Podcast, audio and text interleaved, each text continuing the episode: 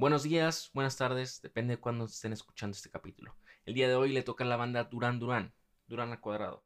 Famosos por salir en aquel mítico videojuego El Rock Band 2. bueno, no, en realidad no. En realidad no fueron famosos por eso. Duran Duran en realidad fue una banda iniciada en 1978 en Birmingham, Inglaterra, trayendo el movimiento New Wave y Synth Pop. Sus miembros son John Taylor, Simon Le Bon, Roger Taylor y Nick Rhodes.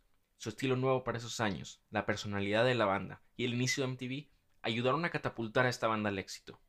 MTV inició un 1 de agosto de 1981 con las palabras Ladies and Gentlemen, Rock and Roll, o como se puede escuchar aquí. Ladies and Gentlemen, Rock and Roll. Mucho mejor dicho.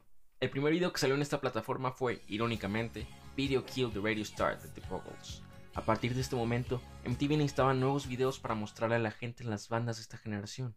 Fue aquí que Duran Duran vio la oportunidad de sacar sus primeros sencillos del álbum Rio, con canciones como Hungry Like the Wolf, Save a Prayer y Rio. Rio fue el séptimo sencillo del álbum del mismo nombre, lanzado en agosto de 1982. Rio empieza con un sonido que va creciendo para dar entrada a la canción. Este sonido se creó a partir de que Nick aventó unas piezas de metal a las cuerdas de un piano, se grabó y luego se puso en reversa.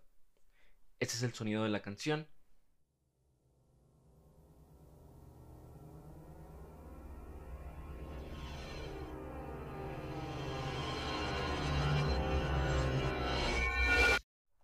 Y este es el sonido original.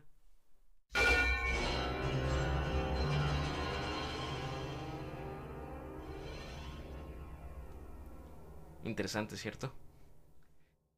Después entra un sintetizador arpegiando. Ese sintetizador es el Jupiter 4 Rhodes. La línea de bajo es John Taylor. El trabajo de John era hacer la canción más interesante, por eso usó síncopas, es decir, dar la melodía en los tiempos débiles para generar un ritmo más funky. Desde el inicio, la batería nos manda a movernos, y unos redobles le dan la entrada a lo que es la guitarra y a unos hi-hats.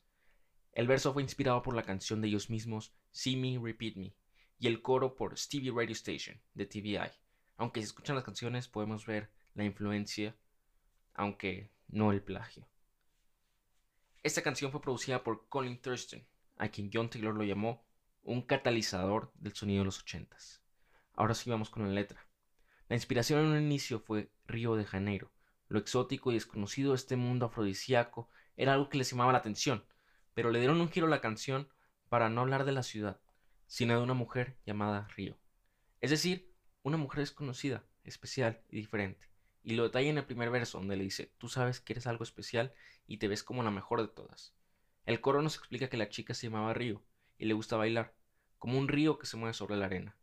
Al final nos dice que Río baila frente al Río Grande. El Río Grande es el Río Bravo. Entonces ya no nos está hablando de Río de Janeiro, sino de América, el gran sueño americano, y la fantasía de la banda de brillar en esos rumbos donde los artistas encontraban el verdadero éxito.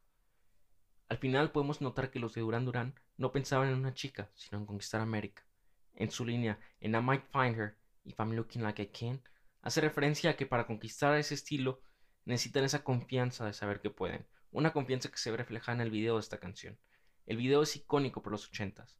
Los integrantes de la banda bailando en trajes caros, en un yate, con una modelo representando a Río. Y no, no estoy hablando de una canción de reggaetón. Este video representaba la ambición de los chicos y lo que querían conseguir, lo que querían lograr con su éxito. La influencia de esta canción y de la banda los ha llevado no nada más a aparecer en el rock band, o que la película Sing Street los mencione, se ha convertido en un himno no oficial de Río de Janeiro, que los artistas han tocado en su visita a este lugar. Tal es el caso de Nirvana y Bare Naked Ladies, que para quienes no conozcan esta banda tan legendaria, es la banda que hizo el tema de The Big Bang Theory. El caso específico de Nirvana es que su interpretación tuvo mucha controversia por su manera de cantarla. Existen dos teorías al respecto. La primera es que el día anterior se pusieron muy mal. Se pasaron de copas y de drogas y de todo, que realizaron su show aún estando drogados. La segunda teoría es que el público los trató muy mal al principio del show se retiraron a los 40 minutos, pero por contrato lucieron regresar y tocar los 90 minutos acordados. Estos decidieron empezar a tocar con instrumentos desafinados, voz desafinada, y al final del show Kurt Cobain terminó en la batería, Dave Grohl en la guitarra y todo fue un caos. Otro tipo de influencia es ver cómo artistas referencian esta canción en sus propias composiciones.